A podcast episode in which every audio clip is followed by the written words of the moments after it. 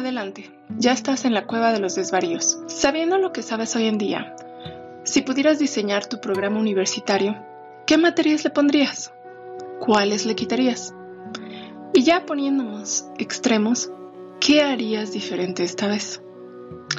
Allá cuando estaba en la uni, lo que me preocupaba era adquirir habilidades que me colocaran en un buen trabajo.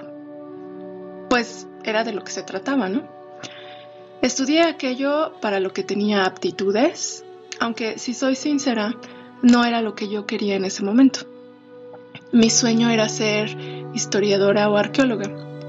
No puedo decir que tuve buena orientación vocacional, no se estilaba en esa época, aunque puedo asegurar que mis padres sí me apoyaron. Pero a alguien le faltó colmillo y pues ya estaba muy verde para ver la que se me venía y no soy muy buena pitoniza tampoco. ¿Por qué les cuento todo esto? Pues porque ahora tengo más de 40 años, sé cosas, convivo con jóvenes todos los días, soy profesora en una universidad y me topo con este dilema con frecuencia.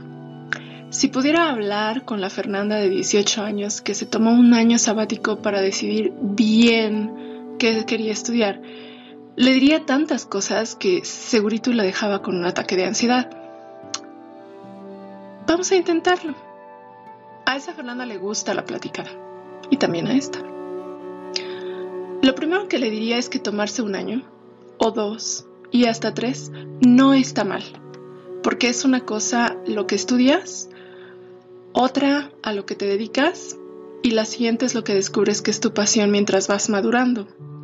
En esos años se pueden hacer muchas cosas. Mejorar un idioma, aprender un oficio, trabajar, viajar. No hay ninguna prisa. Universidades también hay muchas y no es manda ir a la misma que toda tu familia, a la más titánica o a la más cara. Hay que escarbarle el programa a todas e investigar de qué se tratan las materias para ver si quieres encerrarte a desmenuzar lenguas muertas o dejarte las neuronas en ecuaciones diferenciales. No es de locos entrevistar a maestros, alumnos y egresados.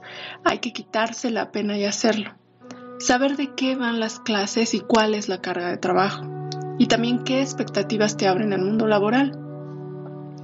Allá cuando Fernanda iba a entrar en la uni, no existían los famosos eh, tours o visitas guiadas. Y la verdad que bueno, porque conociéndola se hubiera quedado en la más linda. Otra cosa que le diría es que un campus bonito no te asegura una buena carrera. La carrera la haces tú. Después, le preguntaría por cuál carrera se decidió. Pues nada, ¿qué lenguas? Vale. ¿Y por qué? Y aquí Fernanda me va a hablar de lo mucho que le gusta la historia, la literatura y los idiomas y la posibilidad de estudiar a fondo esos temas, hacer investigación e incursionar en algún campo afín. Inocente. Pero al menos tiene una idea, que ya es ganancia. No como aquella tutorada mía que en la primera semana de ingeniería en manufactura aeronáutica se decepcionó porque tenía que tomar química, física y mates y a ella le habían dicho que se trataba de aviones y que se, había, eh, que se iba a hacer rica. Es historia real. Lo siguiente es averiguar cuánto sabe la FER de la currícula, de las materias, y cómo le ayudarán todas esas clases a cumplir su objetivo tiene un montón de seriedades de técnicas de enseñanza. Ya si no se da cuenta es porque está mensa la pobre, pero si captó, no se preocupen, que de eso come. Otras tantas de lingüística, traducción, lengua y cultura, etcétera, etcétera. Ok, chulita. Pues vas a terminar siendo profesora, traductora o algo por el estilo. Pero ¿qué otras materias útiles para la vida laboral tienes ahí? ¿Útiles? Pues esas. ¿Que no las ves? Sí, pero no. Y aquí va lo que Fer Cuarentona ya sabe y aquella adolescente atolondrada no. Si pudiera modificarle algo a la currícula de la carrera que estudié, le agregaría finanzas personales.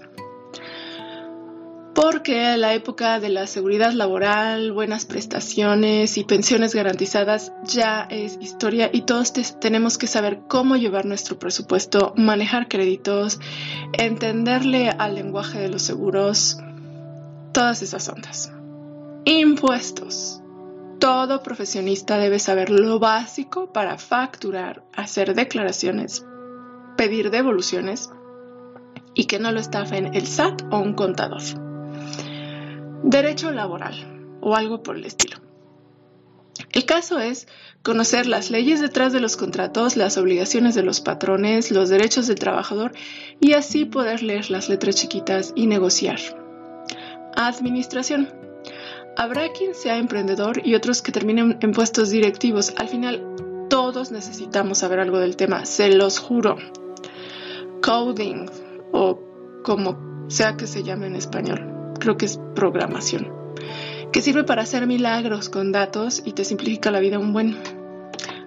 Primeros auxilios y estrategias de supervivencia.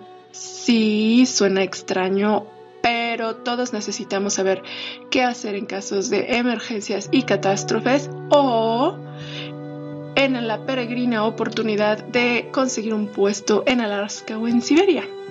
Y además, como se nos está poniendo el mundo de loco, pues también necesitamos saber cómo sobrevivir. En lo personal también le pondría liderazgo, negociación y manejo de estrés porque uno no sabe dónde acabará ni con quién y el exceso de trabajo les juro que va a andar matando a la pobre de Fer en unos 10 años. A estas alturas, quién sabe qué se está imaginando la pobrecita o si ya le dieron ganas de hacerse budista y de largarse al Tíbet. Pero si me hiciera caso y diera de alta estas clases o las tomara por su cuenta, se ahorraría un buen de quebraderos de cabeza. Lo que le falta de madurez lo tendría de conocimiento. Ahora, lo triste de este caso es que 20 años después de que Fernanda entrara a la universidad y se graduara, esta situación no es que haya cambiado mucho. Infinidad de jóvenes salen a enfrentarse al mundo laboral con las competencias que requiere su profesión sí, pero sin las habilidades claves para sobrevivir allá afuera. Eso si no hablamos de la cantidad que ni siquiera sabe si quiere dedicarse a lo que estudia. Algo que podría solucionarse con un poco de formación adicional pertinente y un mucho más de realismo. Si te gusta el podcast, suscríbete si quieres participar, deja tus comentarios en arroba cueva desvaríos en Twitter o en Anchor. Busca los enlaces en la descripción.